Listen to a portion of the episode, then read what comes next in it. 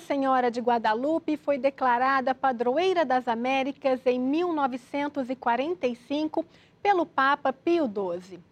Em 1979, como extremado devoto mariano, o Papa João Paulo II visitou o santuário e consagrou solenemente toda a América Latina a Nossa Senhora de Guadalupe.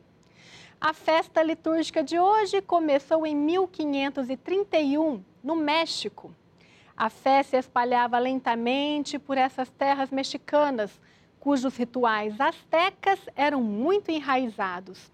O índio João Diogo havia se convertido e era devoto fervoroso da Virgem Maria.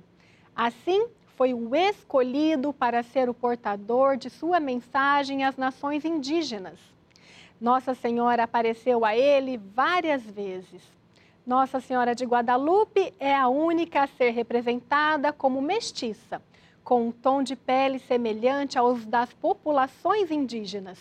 Por isso, o povo a chama carinhosamente de La Morenita. Giovana Leonardi para a Rede Vida.